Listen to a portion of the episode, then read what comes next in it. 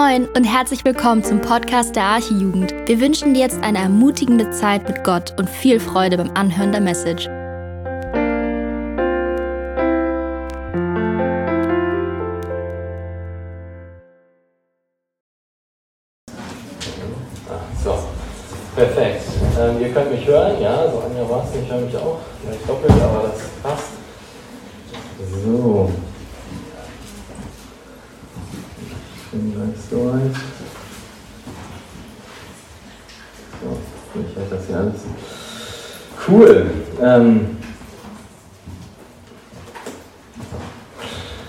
Ja, ich freue mich voll.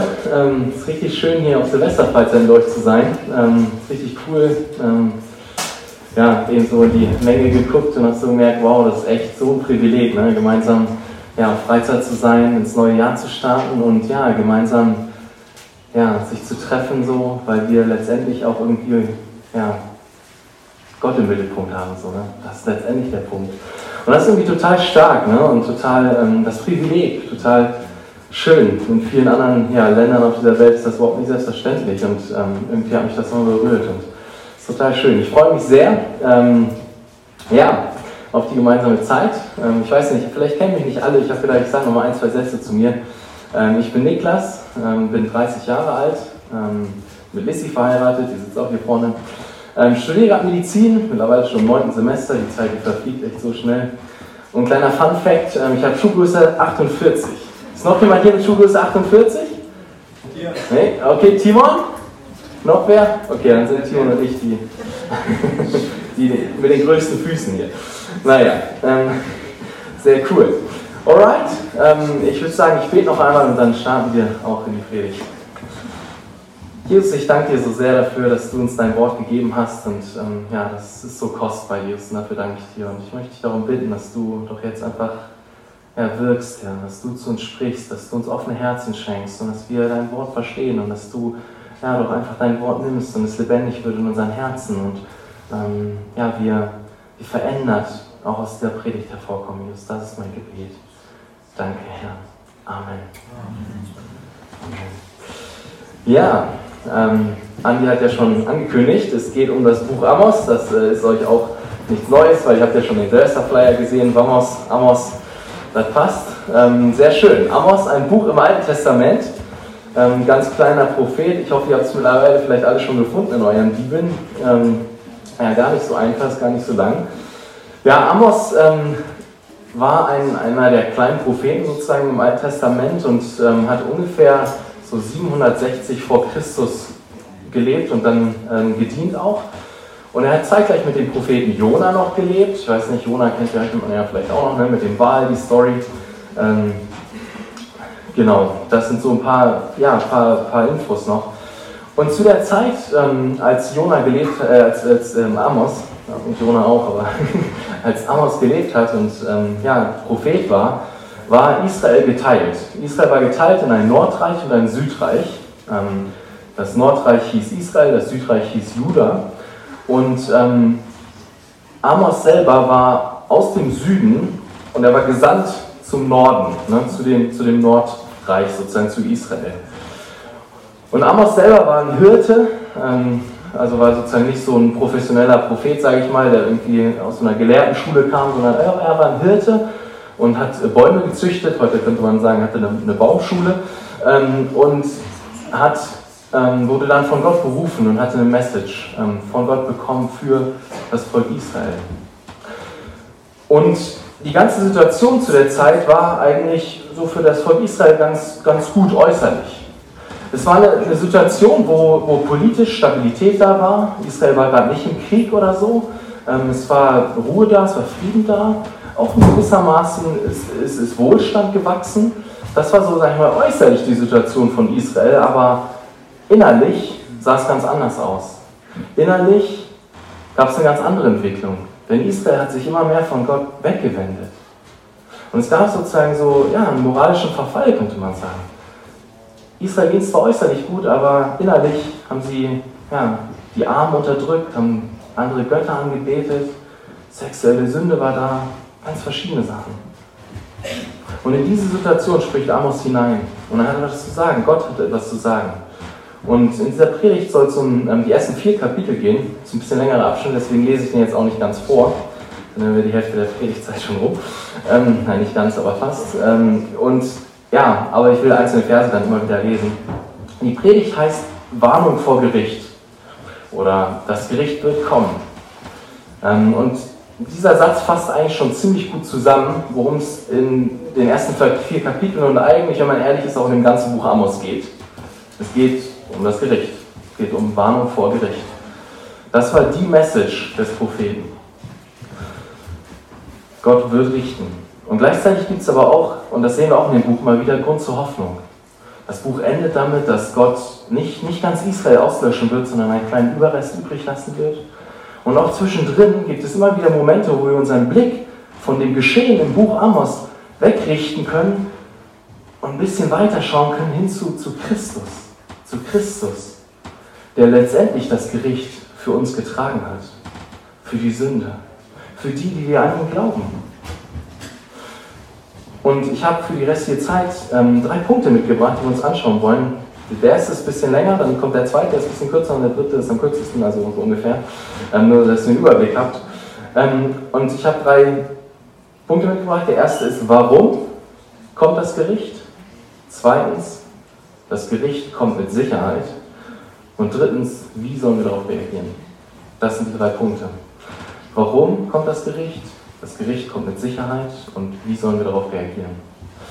Und wir gehen so ein bisschen die Kapitel durch. Wie gesagt, ich lese jetzt nicht alles und so und werde auch nicht auf alles eingehen, aber ähm, so ein bisschen, dass wir, ja, dass wir einen Blick dafür bekommen, was ist so die, die Message auch ähm, von Amos. Okay, also lass uns mit dem ersten Punkt starten. Warum kommt das Gericht?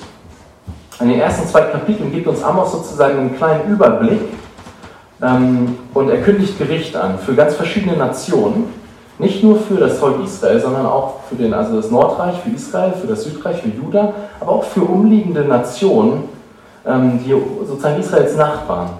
Und Amos hat eine Botschaft für, ja, für, für alle von denen sozusagen. Und, ähm, und die Frage ist ja, okay, warum kommt jetzt das Gericht? Was, was hatten denn die, was haben denn die Völker dort falsch gemacht? Was hat, was hat Israel falsch gemacht? Warum kommt das Gericht?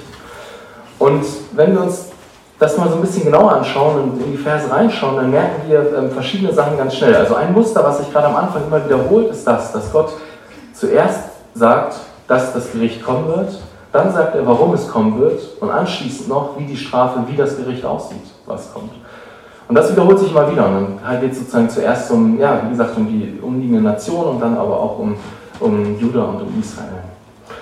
Und eine Formulierung, die wird auch immer wieder benutzt und die äh, möchte ich einmal lesen, und zwar können wir Vers 3 einmal ähm, zusammen lesen. Ähm, in Vers 3 geht es dann um eine der Nationen sozusagen darum herum, nämlich äh, Damaskus oder eine Stadt.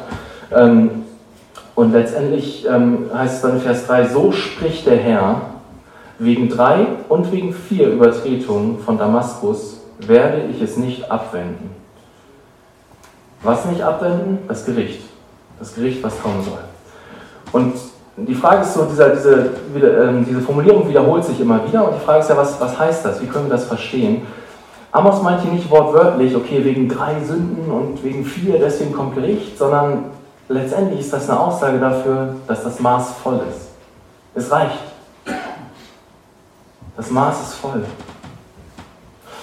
Denn nicht nur einmal haben die Völker und hat ähm, das Volk Israel gegen Gott gesündigt, sondern sie haben immer und immer wieder gesündigt. Und nun ist das Maß voll. Das Limit ist erreicht. Das Fass ist übergelaufen, könnte man sagen. Die Sünde hat sozusagen ähm, das Volk Tropfen für Tropfen von, äh, durch die Sünde hat das Volk Tropfen für Tropfen von dem Zorn Gottes sozusagen angesammelt, könnte man auch sagen. Und viele Tropfen von, von dem Zorn von Gott sind in das Fass gefallen. Und nun, nun ist der Moment gekommen, wo der letzte Tropfen gefallen ist und das Fass zum Überlaufen gekommen ist. Gott hat die Sünde nicht sofort gerichtet. Er hat nicht gleich, wo die erste Sünde war, sofort gerichtet. Nein. Sondern er hat seinen Zorn zurückgehalten, doch jetzt gab es einen Punkt, wo es reicht. Und das, ähm, das ist letztendlich das, was hinter dieser Aussage steckt. Das Maß ist voll. Und mit dem Zorn Gottes ist es so eine Sache. Es ist ein bisschen so, oder ein Beispiel ist dafür, wie wenn man Milch aufkochen will. Ich weiß nicht, ob ihr das schon mal gemacht habt. Ähm, Vielleicht hat das ja schon mal der eine oder andere gemacht in so einem Topf, ganz klassisch, einfach Milch rein und aufkochen. Was passiert? Ne? Wenn man Milch aufkocht, dann scheint erstmal gar nicht so viel zu passieren. Ne? Die Hitze, die wird irgendwie ständig mehr, aber irgendwie so, es tut sich eigentlich gar nichts in den Topf. Du guckst rein, der sieht immer noch aus, weiß irgendwie und das war's. Und dann dauert es noch ein bisschen länger und noch ein bisschen länger und irgendwann gibt es diesen Punkt, wo die Temperatur erreicht ist, dass die Milch anfängt zu kochen. Und dann geht auf einmal alles sehr schnell. Eben noch war die Milch völlig ruhig im Topf und auf einmal kocht sie hoch, ne? sozusagen steigt den Topf hoch und ruckzuck kocht sie über, wenn man nicht aufpasst. Ne? Und, und so ein bisschen ist es auch mit dem Zorn Gottes. Gott hat viel in Geduld ertragen, über die Jahrhunderte hinweg, immer und immer wieder. Doch dann gibt es auch diesen einen Moment, wo Gott sagt, es reicht. Und dann wo es, wo es sozusagen überkocht. Und überkocht ist jetzt dann, da hinkt das Bild ein bisschen, wenn Gott seinen Zorn ausgießt, dann ist das nicht eine unkontrollierte Überreaktion von einem eingeschafften Gott oder so. Das ist nicht der Punkt. Aber es ist der Punkt erreicht, wo, wo es überkocht. Und so ist es ähm, ja, mit dem Zorn Gottes, so kann man das ähm, vielleicht etwas vergleichen und sich ähm, auch mehr vorstellen. Das sehen wir nämlich immer wieder in den Propheten. Wir sehen, wie einige Zeit Gott ankündigt und ähm, geduldig ist und wie scheinbar nicht viel passiert. Und dann gibt es diesen Punkt, wo Gott richtet.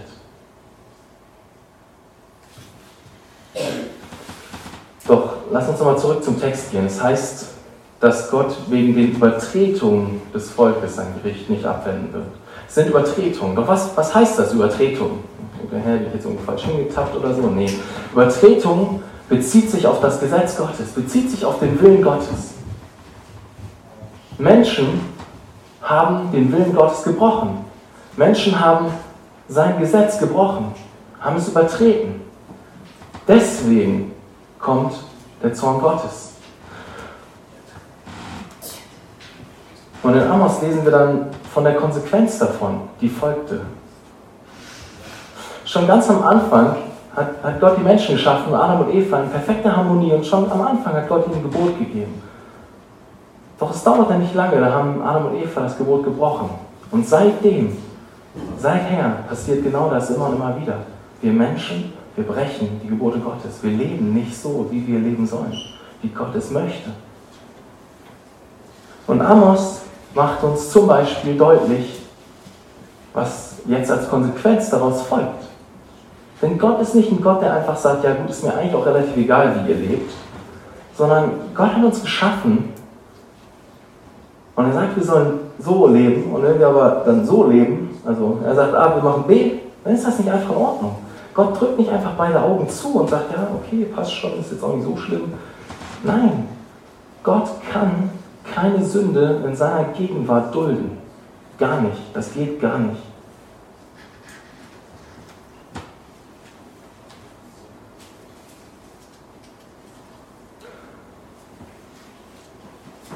Und die Konsequenz, die gerechte Konsequenz, die gerechte Folge davon ist der Zorn Gottes, das Gericht.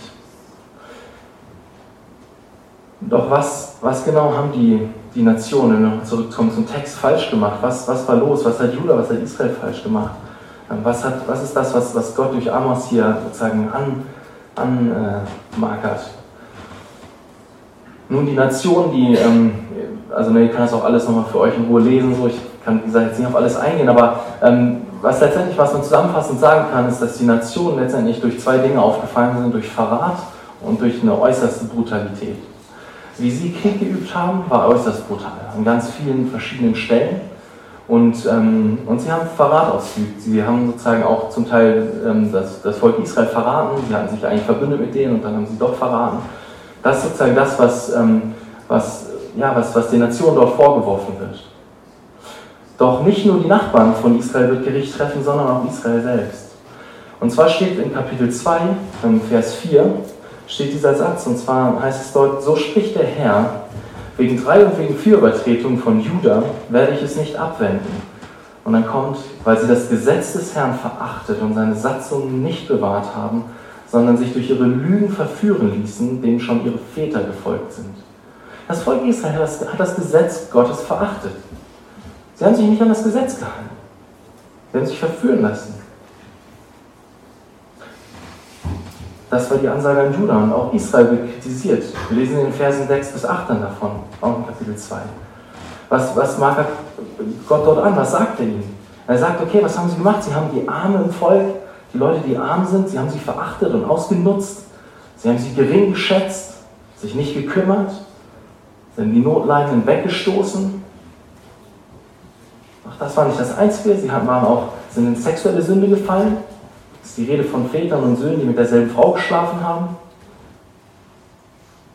Und auch weitere Sünden werden noch mehr betont. Und eine Sache besonders, und zwar das Volk Israel hat sich abgewendet von Gott und hat, hat Götzendienst betrieben, hat sich, hat sich ist anderen Göttern nachgelaufen. Israel hat anderen Göttern gedient. Und das doch, obwohl sich Gott so liebevoll um sein Volk gekümmert hatte.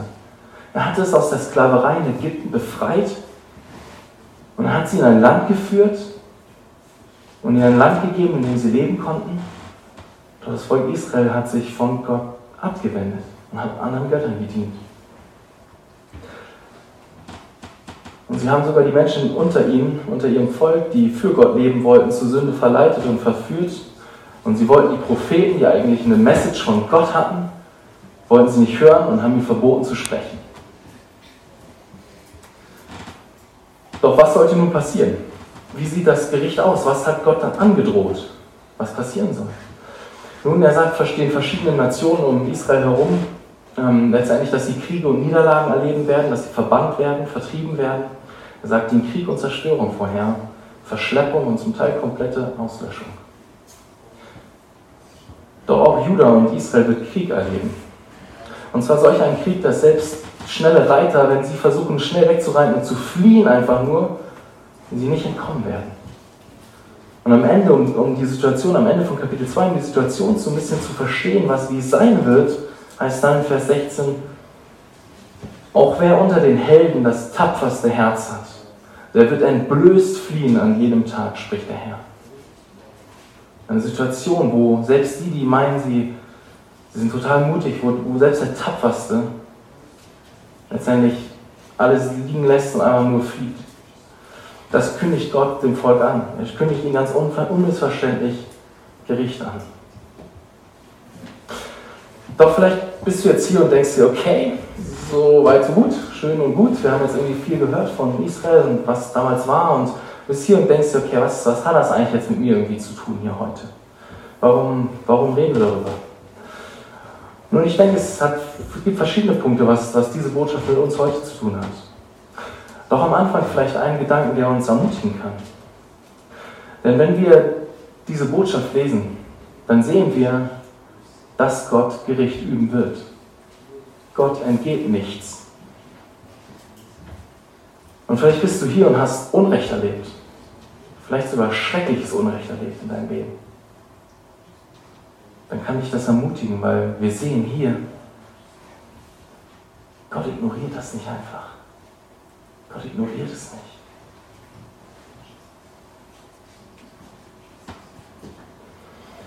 Vielleicht hast du das Gefühl, da sind Sachen, die du erlebt hast oder Ungerechtigkeiten, die dir widerfahren sind, die hast das Gefühl, die werden ja nie geklärt.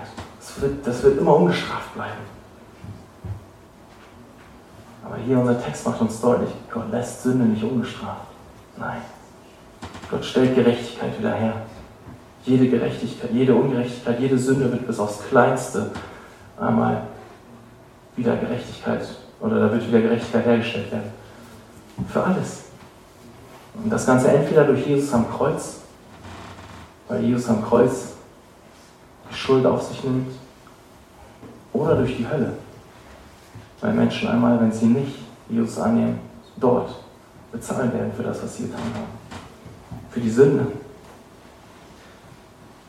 Doch vielleicht bist du auch hier und denkst so, ja, ey, chill mal ein bisschen. Ich, ich habe jetzt noch gegen keine Nation brutal Krieg geführt und werfe mich jetzt auch nicht irgendwie vor irgendwelchen Götterstatuen hin. Ja, und das mag sein, dass das so ist. Das würde ich sogar sagen, ist sehr wahrscheinlich, dass das äh, den meisten von euch so geht. Aber die Sache ist ja die, wenn wir mal ehrlich mit uns selbst sind und unser Herz hinterfragen, dann sehen wir von den Dingen, die Gott kritisiert, und von der Botschaft, von der Gerichtsbotschaft sehen wir doch eine ganze Menge Dinge in unseren Herzen auch, oder? Ich meine, wie sieht es aus in unseren Herzen? Wie sieht es aus mit sexueller Sünde? Selbstbefriedigung, Sex vor der Ehe? Sind das Dinge, wo wir sagen, nee, niemals, ich bin rein, ich bin rein. Wie sieht es aus mit Götzendienst? Vielleicht wirfst du dich nicht nieder vor irgendeiner Figur, aber die Frage ist doch, was hat Prio in deinem Leben? Was, ist, was hat Prio in deinem Leben? Dreht sich dein ganzes Leben um Gott? Oder sind andere Dinge, um die sich dein Leben dreht? Zumindest zeitweise vielleicht. Vielleicht sind es andere Menschen, vielleicht sind es aber auch andere Dinge. Vielleicht ist es die Arbeit, vielleicht deine tolle Wohnung oder dein Haus oder keine Ahnung. Dein Auto, dein, deine Freunde, Körper? Ich weiß es nicht. Die Frage ist, die wir uns stellen müssen, wo fließt, wo fließt unsere Zeit rein? Wo fließt unser Geld rein? Wo fließt unsere Freude rein? Wenn wir diese Fragen für uns ehrlich beantworten, dann merken wir sehr schnell, wo Dinge sind, die entweder schon zum Götzen geworden sind oder definitiv äh, on the way sind, äh, das zu werden. Also sind wir wirklich so frei von Götzendienst, wie wir vielleicht am Anfang glauben? Und eine Sache, die ich auch immer wieder krass finde, weil wir das nicht nur hier im Amos, sondern auch im Alten Testament an vielen, vielen Stellen sehen und auch im Neuen Testament, aber besonders im Alten finde ich sehr auffallend, ist, dass Gott immer wieder kritisiert, dass das Volk Israel sich nicht für arme Leute eingesetzt hat und gekümmert hat. Und dieser Not, die auch in der Welt ist, der, nicht, der mit Gleichgültigkeit begegnet ist. Und ich meine, das sind Fragen, die, ich, wenn ich das lese, ich merke, boah, da, da stelle ich mir die Frage, so, wie sieht es aus in meinem Herzen? Habe ich, habe ich ein Herz, was ich, was ich für Leute einsetze, die auch am Rand stehen? Die auch, ja, die vielleicht Hunger haben? Wie reagiere ich, wenn ich von einem Obdachlosen angebettelt werde? Was ist in meinem Herzen in dem Moment? Und ich will jetzt nicht sagen, man muss immer Geld geben oder was auch immer. Manchmal ist es vielleicht so ganz weise, kein Geld zu geben, sondern vielleicht lieber ein Brötchen zu kaufen und dem ein Brötchen zu schenken oder so. Aber die Frage ist, wie reagiert mein Herz? Mit Mitleid? Mit Liebe, so wie Jesus reagiert hätte? Oder mit Gleichgültigkeit? Und mit Gedanken, ach, das ist die Frage. Und wenn wir das so auf uns wirken lassen, dann merken wir doch schnell, dass wir gar nicht so anders sind als das Volk Israel damals. Und dass, wir, dass unsere Story gar nicht so anders ist, als wir zuerst vielleicht dachten. Wir schauen in unser Herz und wir merken, dass da ganz schön viel Selbstliebe ist und dass da ganz schön viel Egoismus ist und ganz schön wenig Mitleid oft.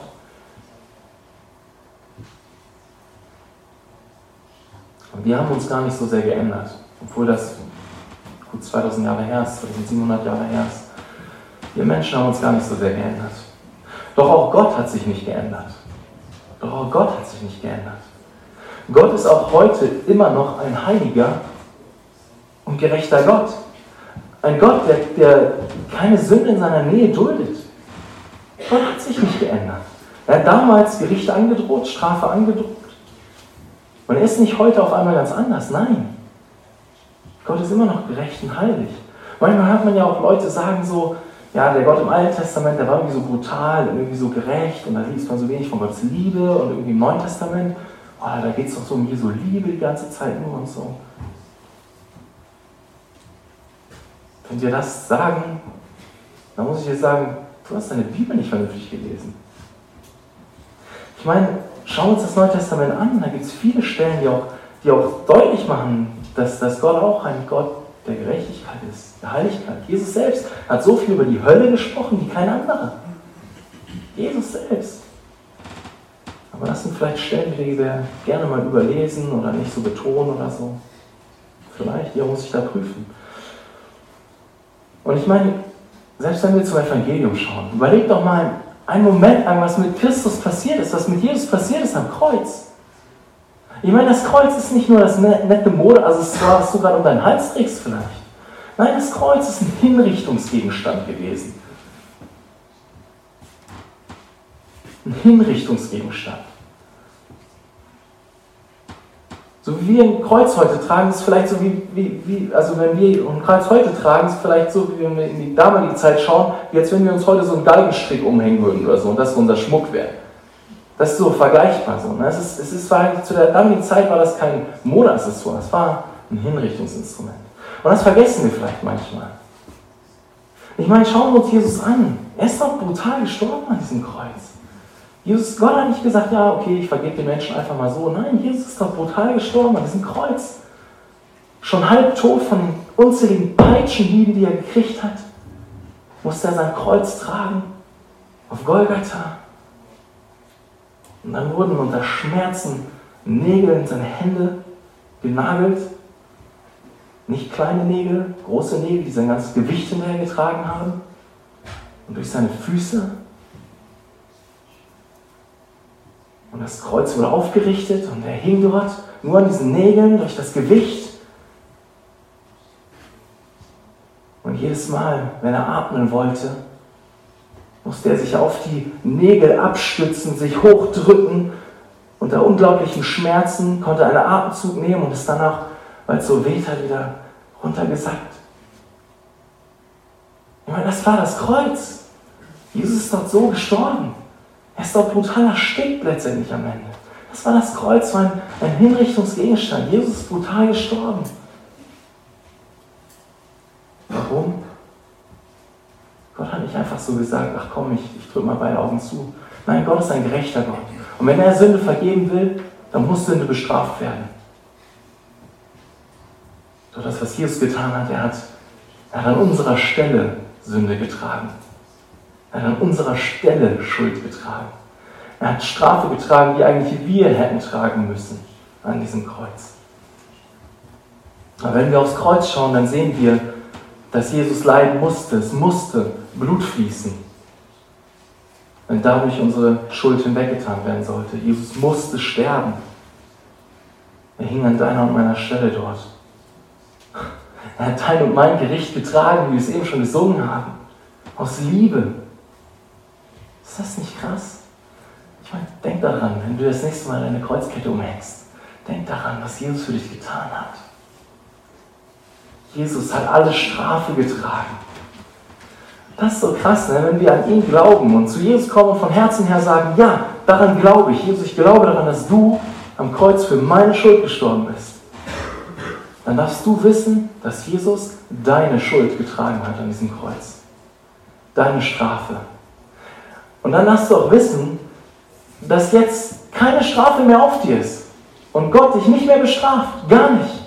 Warum? Weil er Jesus schon bestraft hat. Und darüber dürfen wir uns freuen. Ich meine, ist das nicht krass, dass wir unter solchem Gericht lagen, aber Jesus an unserer Stelle eingesprungen ist und es getragen hat? Du darfst wissen, wenn du ein Kind Gottes bist, du wirst nicht mehr bestraft von Gott. Nicht mehr, nie wieder. Nie wieder. Auch wenn du noch in Sünde fällst, bestraft dich Gott nicht. Warum? Weil er Jesus schon bestraft hat an deiner Stelle. Auch wenn es sich vielleicht manchmal anders anfühlt. Und natürlich gibt es das, dass Gott uns ähm, züchtigt oder erzieht. Aber das ist was ganz anderes als zu bestrafen. Zu bestrafen hat damit zu tun, Gerechtigkeit wiederherzustellen, Wiedergutmachung zu machen. Züchtigung ist letztendlich etwas, oder Erziehung, warum geben Eltern Kindern Regeln? Weil sie wollen, dass sie lernen und wachsen. Weil sie wollen, dass sie, keine Ahnung, nicht mehr beklauen oder nicht mehr, was auch immer, die Schwester schlagen. Die Eltern erziehen liebevoll ihre Kinder, weil sie ihr Bestes wollen weil sie wollen. Und, und so ist es auch mit Gott. Gott erzieht uns. Und das mag sich vielleicht manchmal ähnlich anfühlen, weil wir manchmal denken, hey, was, was ist das? Jetzt muss ich irgendwie da leiden oder so. Man denkt, hey, straft mich Gott jetzt? Aber du darfst wissen, wenn du ein Kind Gottes bist, nein, Gott straft dich nicht, weil Jesus hat all deine Strafe getragen, bis auf den letzten Tropfen, bis auf das letzte bisschen hat er alles getragen. Und jetzt, jetzt hat Gott nur noch Liebe für dich. Er schaut dich an, er sieht Christus in dir. Er ist voller Liebe. Und er erzieht uns als seine Kinder, damit wir frei sind von Sünde und ihn noch mehr genießen können, uns noch mehr in ihm erfreuen können, noch mehr, immer mehr zu dem werden können, was, wozu wir eigentlich geschaffen sind. Ihn zu genießen und uns an ihn zu erfreuen. Also ich will dich wirklich ermutigen, komm zu Jesus. Ich weiß nicht, wie du hier bist auf dieser Freizeit. Vielleicht bist du zum ersten Mal hier auf einer Arche Freizeit, keine Ahnung. Vielleicht Ist das mit dem Glauben auch alles relativ neu für dich? Ich weiß es nicht. Ich weiß es nicht. Ich will dich ermutigen, komm zu Jesus. Komm zu Jesus. Tu das nicht beiseite, was du jetzt gerade hörst. Denn entweder ist es Jesus, der die Strafe für dich trägt, oder du selbst einmal wirst sie tragen müssen. Es gibt nur diese zwei Optionen, kein Mittelweg dazwischen. Entweder trägst du die Strafe für deine Sünde oder Jesus tut es. Entweder gilt Jesu Tod am Kreuz für dich, weil du daran glaubst und als anerkennst, dass du Jesus brauchst, oder du selbst wirst einmal deine Strafe tragen. Glaube mir, das Gericht wird kommen. Auch wenn es sich gerade nicht so anfühlt. Vielleicht geht es dir gerade gut im Leben. Du denkst, hey, läuft doch eigentlich alles. Mir geht es ganz gut. Ich habe einen Job, ich habe vielleicht eine Freundin, Frau, Mann, keine Ahnung. Du denkst so, ja, läuft doch alles. Aber nur weil Gott gerade noch nicht sofort seinen Zorn ausgießt und, und dich bestraft für Sünde, heißt es ja nicht, dass das für immer so bleiben wird. Denk doch nochmal an das Bild mit der Milch. Es wird dieser Moment kommen, wo Gott Gerechtigkeit üben wird, wo er die Sünde strafen wird. Ich meine, das sind ernste Themen. Vielleicht auch ein bisschen krasser Start in die Freizeit, aber ey, das ist so ernst. Das kannst du nicht einfach ignorieren. Das ist die wichtigste Frage. Entweder was ich erzähle, ist entweder totaler Quatsch oder es ist das Wichtigste in deinem Leben. Diese zwei Optionen gibt es. Entweder oder. Ich kann dich nur wirklich ermutigen. Geh diese Dinge an, klär die Dinge mit Gott. Bitte ihn um Vergebung. Er, er vergibt dir gerne. Gerne. Zu ihm kommst und erkennst, dass du schuldig bist. Aber lass uns noch zum zweiten Punkt kommen. Das Gericht kommt mit Sicherheit. Dort in Kapitel 3, wo es sozusagen als nächstes dann darum geht, ähm, lesen wir von verschiedenen Dingen und ähm, ich möchte mal ein paar Verse gemeinsam lesen, dass wir so ein bisschen ähm, ja, reinkommen. Es gibt einige Verse, die, mit denen Amos einen Punkt sehr deutlich machen will. Und zwar stellt er einige rhetorische Fragen. Ähm, und ich lese mal Verse 3 ähm, bis 8 aus äh, Amos 3. Zwar heißt es dort, gehen auch zwei miteinander, ohne dass sie übereingekommen sind. Brüllt der Löwe im Wald, wenn er keinen Raub hat? Lässt der junge Löwe aus seiner Höhle die Stimme erschallen, wenn er nichts erwischt hat? Gerät auch ein Vogel in die Falle am Boden, wenn ihm kein Köder gelegt worden ist? Schnellt wohl die Falle vom Erdboden empor, obwohl sie gar nichts gefangen hat? Kann man in das Horn stoßen in der Stadt, ohne dass das Volk erschrickt? Geschieht auch ein Unglück in der Stadt, das der Herr nicht gewirkt hat?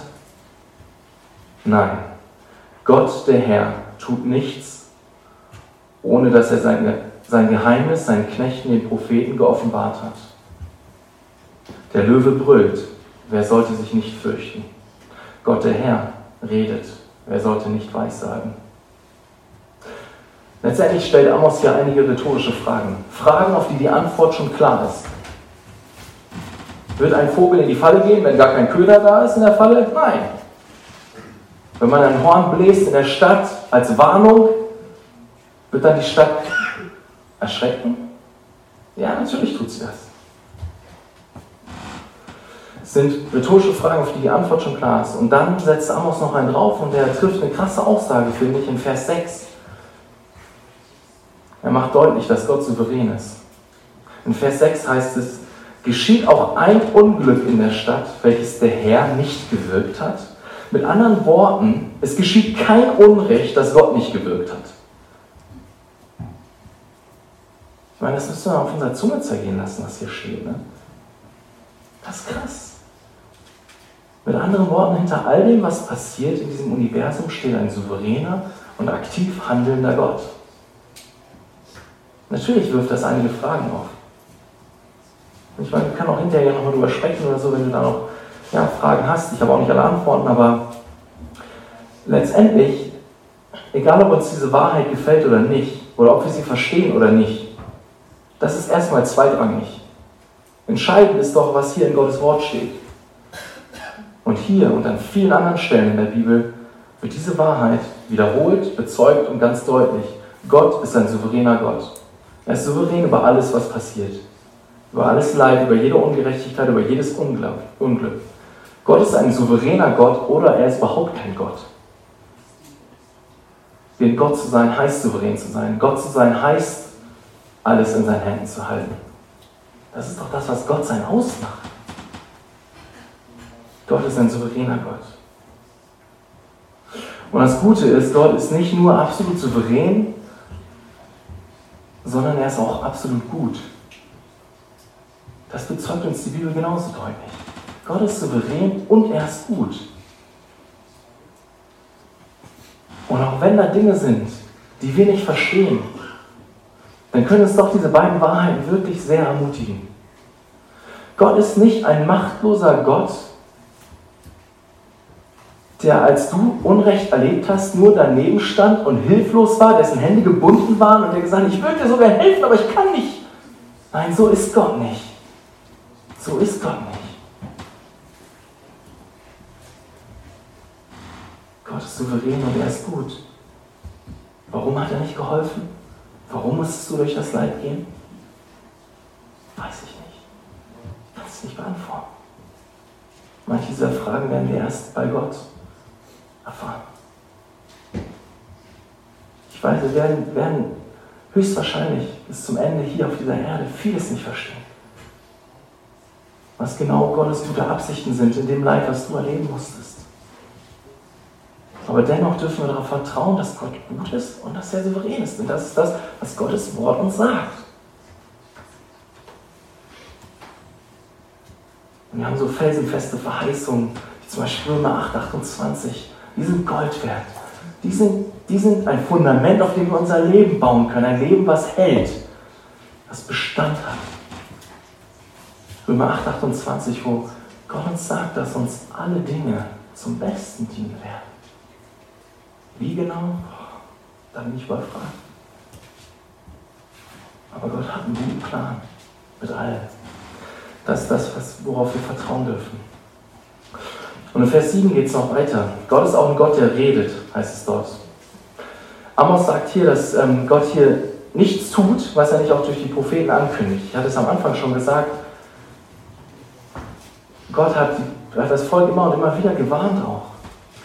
Und hat durch seine Propheten angekündigt, was passieren wird. Gott ist ein Gott, der redet. Und auch heute redet er noch. Wir haben sein Wort. Heute redet er hauptsächlich durch sein Wort zu uns. Damals gab es sein Wort noch nicht. Und es gab Propheten, Leiter des Volkes, die Gottes Botschaft zu dem Volk gebracht haben. Wir haben sein Wort. Was für ein Geschenk ist das? Und ich meine, durch diese ganzen Verse, durch diese ganzen rhetorischen Fragen will Amos deutlich machen, dass das Gericht mit Sicherheit kommen wird. In Vers 4 lese ich nochmal, heißt es, brüllt der Löwe im Wald, wenn er keinen Raub hat? Lässt der junge Löwe aus seiner Höhle die Stimme erscheinen, wenn er nichts erwischt hat? Mit anderen Worten, natürlich brüllt der Löwe, wenn er auf der Jagd ist.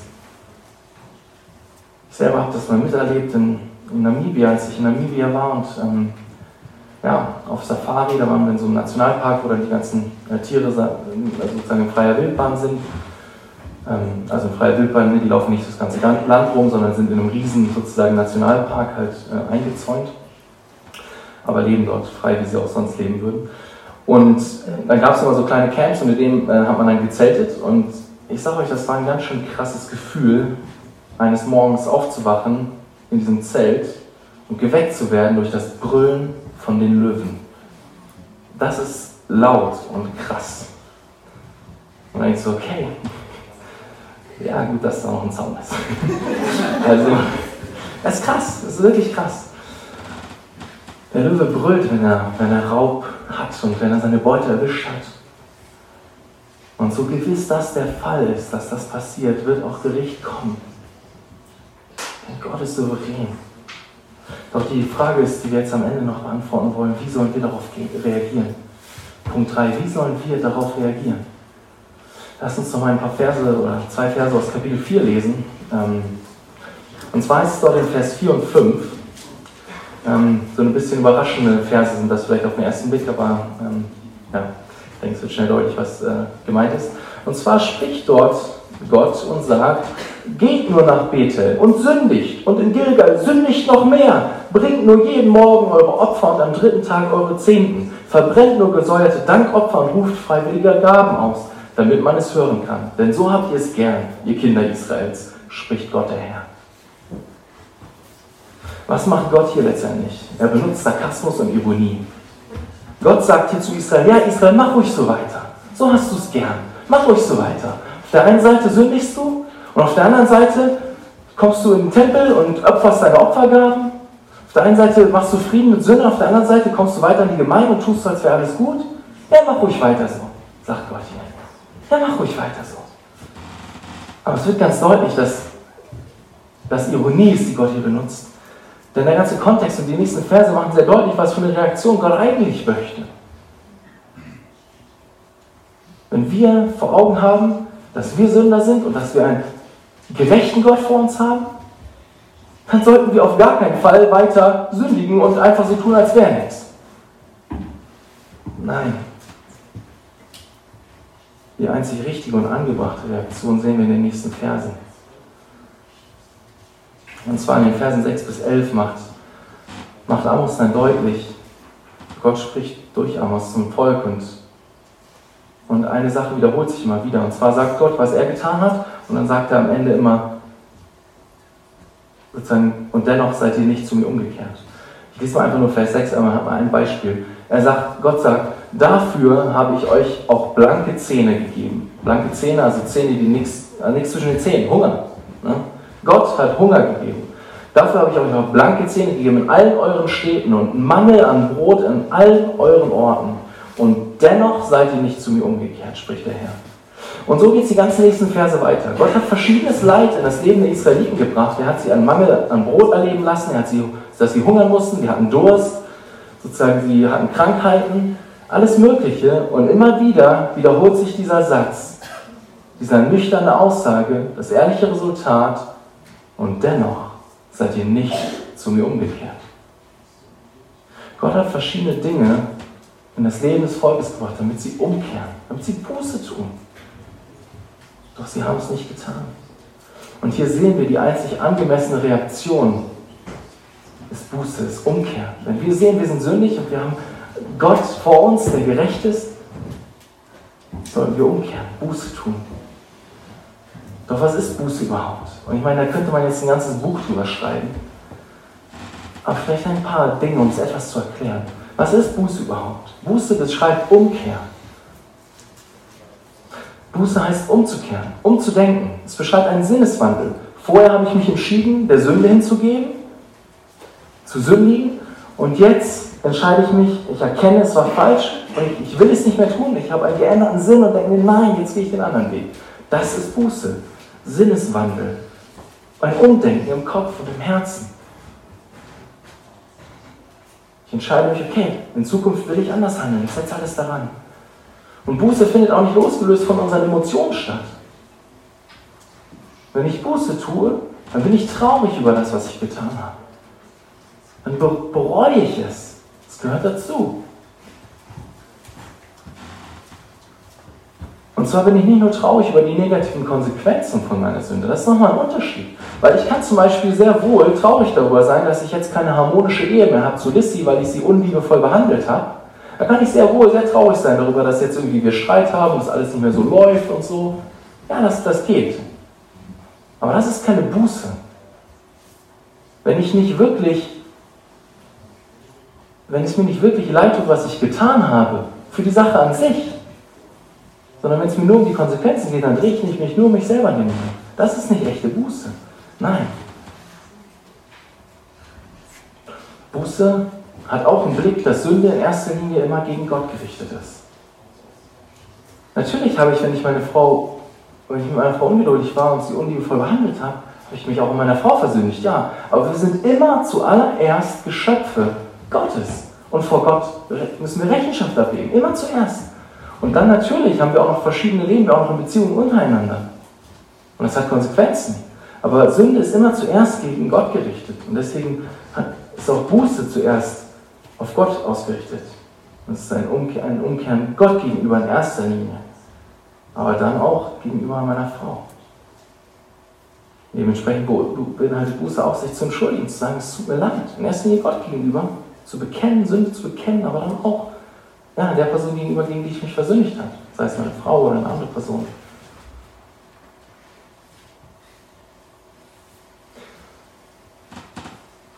Ich denke, das ist total wichtig, dass wir ein Gefühl dafür bekommen, was, was, was Buße auch ist. Es geht sonst vielleicht schnell, dass wir denken, ja, nö, ach, ich habe ja Buße getan und und ach ja, jetzt bin ich schon wieder da in Sünde gefallen und ach Gott, es tut mir leid. Und irgendwie leben wir eigentlich genauso weiter und sind gar nicht so wirklich im Herzen umgekehrt. Ich will dich herausfordern. Wie sieht es aus in deinen Struggles so? Tust du Buße von Herzen? Wir machen immer wieder. Müssen wir Buße tun, weil wir auch immer und immer wieder in Sünde fallen. Und das erste Mal, wenn wir noch nie Buße getan haben und noch nie zu Gott gekommen sind, das erste Mal zu Gott kommen, dann, dann vergibt uns Gott unsere Schuld und nimmt sie hinweg und schenkt uns ein neues Herz, ein neues Leben.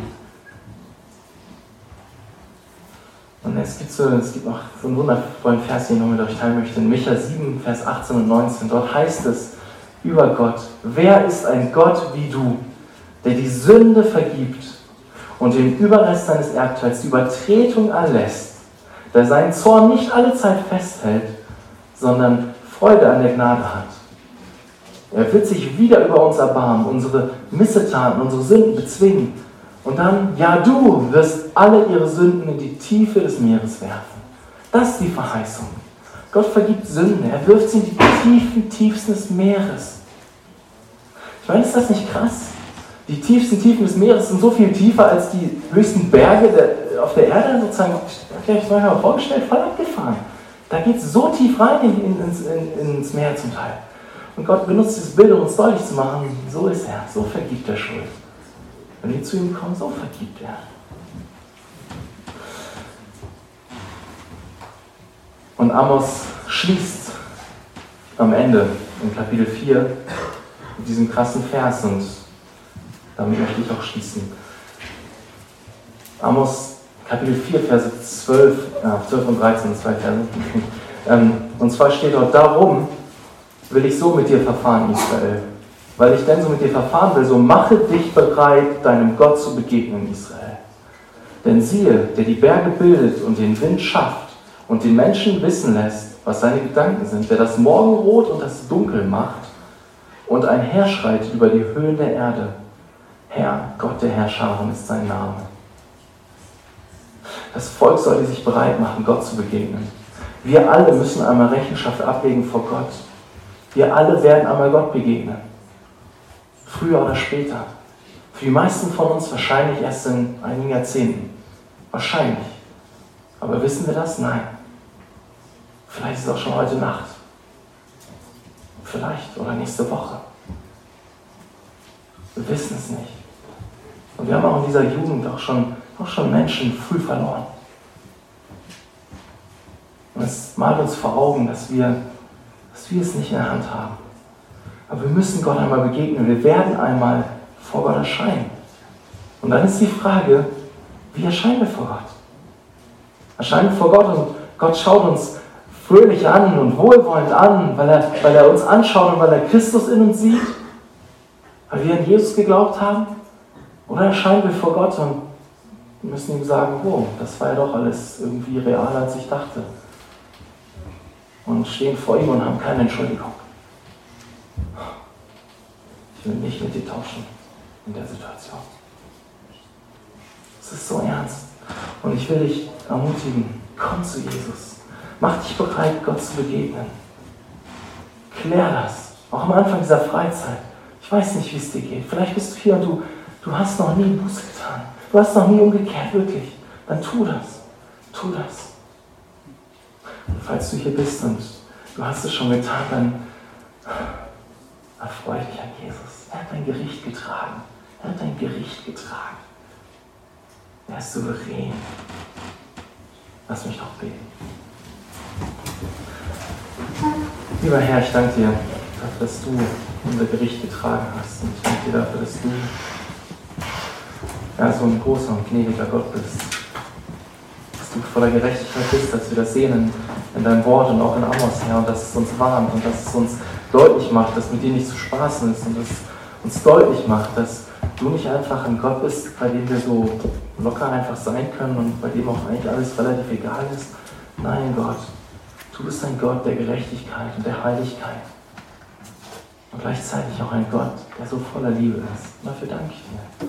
Dafür danke ich dir, Herr, dass du so bist. Ich danke für deine Gerechtigkeit, Heiligkeit, aber auch für deine Liebe, deine Gnade. Bitte segne den Abend noch, segne die Freizeit noch, Herr, und schenk doch, dass wenn jemand hier ist, der, der dich noch nicht kennt, der noch nicht sicher weiß, dass wenn er dir heute Nacht dir begegnen würde, dass deine Schultern vergeben ist, dann bitte ich dich so sehr, dass du dieses Wunder tust und dass du Umkehr schenkst, Herr. Dass du Umkehr schenkst.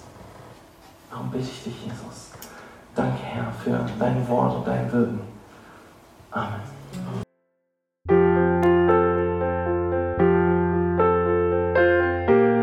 Wir freuen uns, dass du heute mit dabei warst. Wir als Archijugend sind fest davon überzeugt, dass Gott auch heute durch sein Wort spricht und hoffen, dass du ihn durch diese Predigt besser kennenlernen konntest. Weitere Beiträge von uns findest du auch auf unseren Social-Media-Kanälen oder unter archijugend.de. Bis dann, tschüss!